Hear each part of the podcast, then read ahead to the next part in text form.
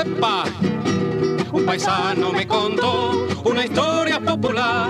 Un paisano me contó una historia popular. Sucedió en cualquier lugar de la América Latina. Y para ver lo que usted opina, aquí se la voy a contar. Aquí se la voy a contar. La historia de un hombre sin nombre.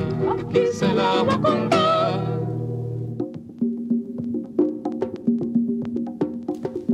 Apareció una cabeza en el cañaveral y se puso a cortar caña con los dientes.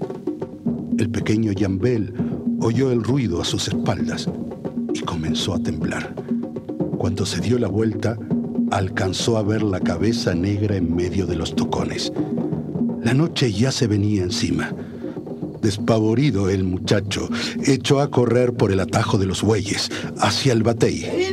¡Vecinos! ¡Vecinos! ¡Vecinos! ¡Vecinos! ¡Aquí! ¡Aquí, vecinos! ¡Corran! ¿Qué te pasa, loco? Nadie ha muerto para que chilles tanto. Hay un diablo en la caña. ¿Lo vi? ¡Un diablo! ¿Quieres más diablo que tú? ¿Por qué te vas a poner a beber ahí dentro, ah? No estoy borracho, lo juro. Es una cabeza. Estaba cortando caña a mi lado. Corta y corta. Corta con los dientes. Más ligero que mi machete. Así lo hace. Lo juro. ¡Ay, bendito! ¡Hay gran poder! ¡Ay, Dios! ¡Callen las mujeres! ¡Callen, he dicho! La voz gastada de papá de Lee puso calma en el negrerío. Papá de Lee era el más viejo del batey. Con su cachimbo entre los dientes y apoyándose en una estaca de Guayacán, se abrió paso entre los braceros. ¿Viste una cabeza, muchacho? Sí, papá de Lee. Una cabeza de muerto, pero viva. No abrió los ojos. Solo caña cortaba. ¿Cómo era la cabeza, hijo? Negra, papá de Lee. Negra como la tuya y la mía. Negra como la noche. Entonces no es el diablo, hijo. El diablo es blanco. ¡Eh! Ustedes vengan conmigo. Vamos a la caña. Pero lleven machete. Solo Dios sabe que anda buscando ese negro muerto en el lugar de los vivos. ¡Vamos! Cuando llegaron era noche cerrada y prendieron candelas para alumbrarse. El pequeño Yambel iba delante de la mano de papá de Lee para señalar el lugar. Caminaron en silencio entre las cañas hasta llegar a un claro. Allí estaba la cabeza. Todos podían verla. Tenía los ojos cerrados. Cortaba caña con sus dientes blancos, filosos como cuchilla. No estabas borracho, Yambel. Es la cabeza un negro. Es un muerto que no haya descanso porque no encuentra su piazo cuerpo.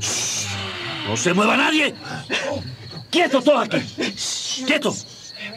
Papá de Lee, apretando el machete en su negra mano, avanzó hacia la cabeza. Detrás fueron todos y formaron un círculo con las candelas. ¿Quién eres tú? ¡Di! ¿Quién eres? ¿Qué diablo me hieres si no dice tu nombre? ¡Habla! O pensaré que eres un coco y te picaré los sesos en dos rajas con este machete. Fue entonces cuando la cabeza abrió los ojos y fijó la mirada en el viejo de Lee. Ya no miraste. Ahora, habla. ¿Qué maldad te trajo aquí? ¿A qué santo del cielo o del infierno pertenece? ¡Habla! ¡Habla, te digo! Tú, tú eres hermano negro. Deja el machete. No hagas lo que hizo el mulato. Sigue hablando, desgraciado. Si eres hermano como todos nosotros, habla. No hay mulato entre nosotros. Hay confianza. ¿Cómo te llamas? Dinos tu nombre. No hay nombre. Solo ficha. Solo número. 518. Fuiste picador. Contaste caña como todos nosotros. Sí.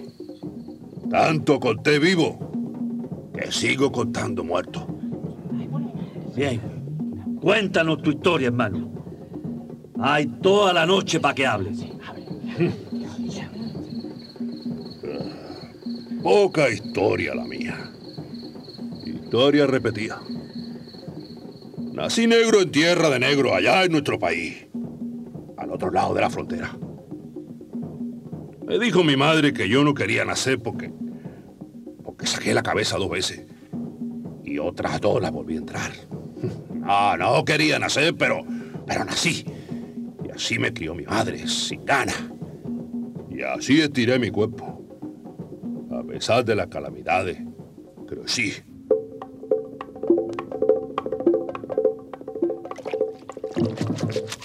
No se esfuerce tanto, mamá. Se le van a romper los brazos restregando pantalón ajeno.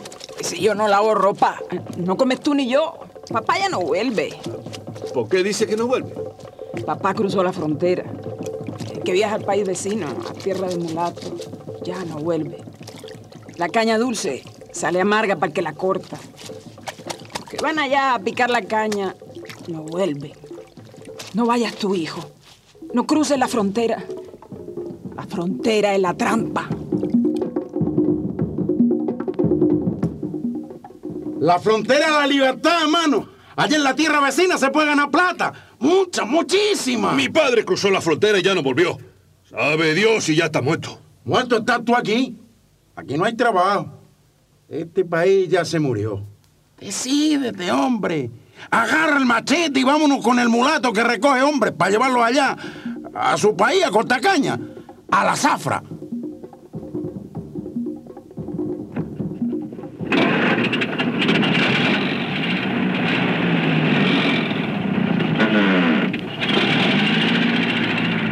Yo también crucé la frontera. Nos montaron en un camión. Iban muchos, todos con hambre. Solo con dos brazos y un machete. Al llegar aquí a la tierra de los mulatos, nos contaron como ganado. Llevaron a los barracones como reces. A mí y a los otros, los más jóvenes, ni el nombre nos preguntaron. En tu ficha, negro mierda. 518-518. Y no la pierdas. Si la pierdes, vas preso. Empezó la zafra. Peso y medio pagaban la tonelada de caña picada y cacá hasta la grúa. Cada día, 12 horas, 14 horas, más de 14 horas, en machete en la mano, corta y corta y corta. Cada día la zafra traía fatiga. Traía malaria. Y el hambre que no se quitaba nunca. En el ingenio todo era engaño. El mulato pesador engañaba con los hierros de la grúa. El mulato chequeador y el mulato oficinista trampeaban con el intendente. Y el intendente con el administrador. Era. Era como anillo que estrangulaba al negro. Yo no aguanto más.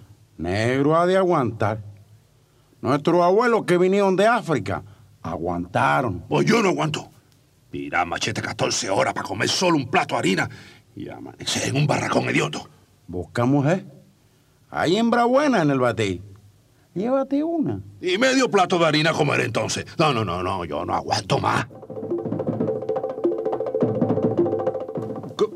Con permiso, intendente. ¿Qué pasa, diablos? ¿Quién eres tú? ¿Cuál es tu ficha? 518. ¿Y qué rayos quieres a esta hora? Intendente, a- hay engaño en la grúa. Me mato en el cañaveral. Llevo dos carretones y no gano ni para un plato de harina. Yo no aguanto más. Pues lárgate para tu país, pendejo, a ver qué mierda comes allá. No hable así, intendente. Yo le estoy hablando con respeto. Hable también con respeto usted. El negro es gente. El negro es comía puerco, eso es lo que es. Sin negro la caña no se corta. Este país no tendría vida sin el azúcar que nosotros cortamos. Tú no tendrías vida tampoco. Cállate y no ladres, cállate y lárgate. No me callo, ya no aguanto más. Ya me cansé. Yo soy el que ya se cansó, carajo. No quiero volver a mi país. Mi madre estará en necesidad. Tu madre estará puteando. Eh, Eso yo- es lo único que saben hacer las negras.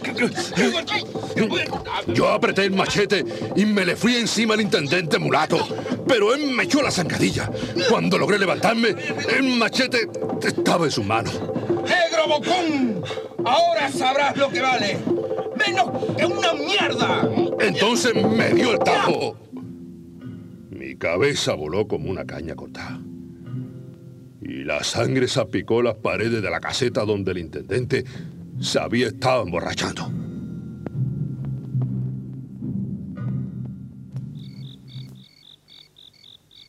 Nadie me lloró en el batey. Pensaron que me había escapado a fin de zafra. Nadie me lloró en el país. Mi madre todavía pensará que estoy trabajando en la tierra de los mulatos. Así se me fue la vida, hermanos. Vivo tuve paciencia. Muerto, ya no la tengo. La cabeza entre las cañas había terminado su historia. Los negros del batey seguían apretujados junto a papá de Lee. Las candelas ya se habían apagado y solo la luna brillaba sobre el cañaveral. Si ya está muerto, descansa. No puedo. Anda buscando el cuerpo. No. Ni Dios sabe dónde lo enterró el intendente. ¿Qué buscas entonces, hermano? ¿Por qué viniste a asustarnos? ¿Qué quiere? Quería contar. Decir lo que he vivido. Solo eso. Ya contaste. Reúnete ahora con los muertos y que los dioses de nuestro pueblo te den el descanso. Antes de morirme por segunda vez, deja decirte mi nombre. Mi madre me llamó Luis. Luis Bienemé. Bien. Descansa, Luis Bienemé. Los santos negros no te llamarán 518. Ellos no tienen ficha. Papá de Lee comenzó a hollar la tierra con la punta del machete para enterrar la cabeza en el cañaveral. Dicen que el negro Luis Bienemé descansó desde aquel día. Dicen también que, desde aquel día, las cabezas de los negros del batey que habían oído su historia eran las que no descansaban. Comenzaron a reunirse de noche en los barracones. A reunirse y a pensar. Ya conocían la trampa.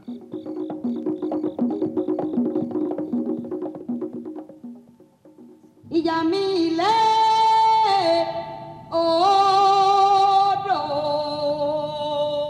Cada año, cuando suena la hora de la zafra azucarera, unos 20.000 haitianos atraviesan la frontera del país vecino, República Dominicana.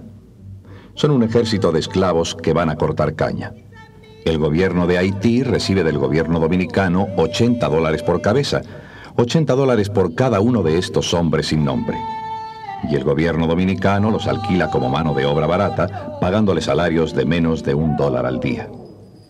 En Haití, el país más pobre de América, la mitad de los hombres en edad de trabajar no encuentran dónde ganarse el pan.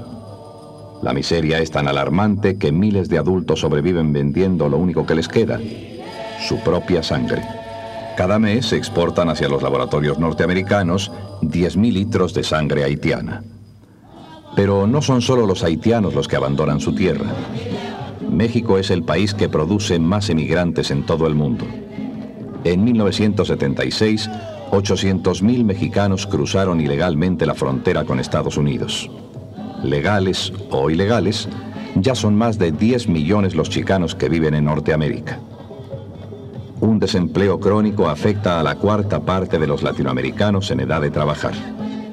Este desempleo ha arrancado de su tierra a 700.000 paraguayos que emigran a Argentina, a Brasil. Ha desarraigado a miles de campesinos colombianos que atraviesan la frontera con Venezuela. Ha empujado fuera a dos millones de puertorriqueños que escapan de su isla hacia la gran metrópoli del norte. San Juan es la capital de Puerto Rico, pero en los barrios marginales de Nueva York viven más puertorriqueños que en San Juan. Millares de emigrantes por la falta de empleo, millares también por la represión política. Uruguay es quizá el ejemplo más dramático. La tercera parte de su población se ha visto obligada a huir en los últimos años. Muchos de los que salen llevan las señales de la tortura en sus cuerpos.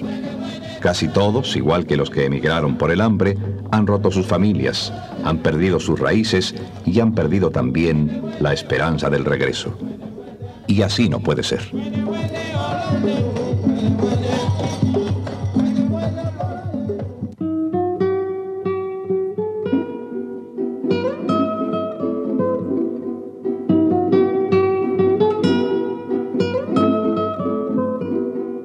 Paisano me contó. Serie escrita y dirigida por José María Romero.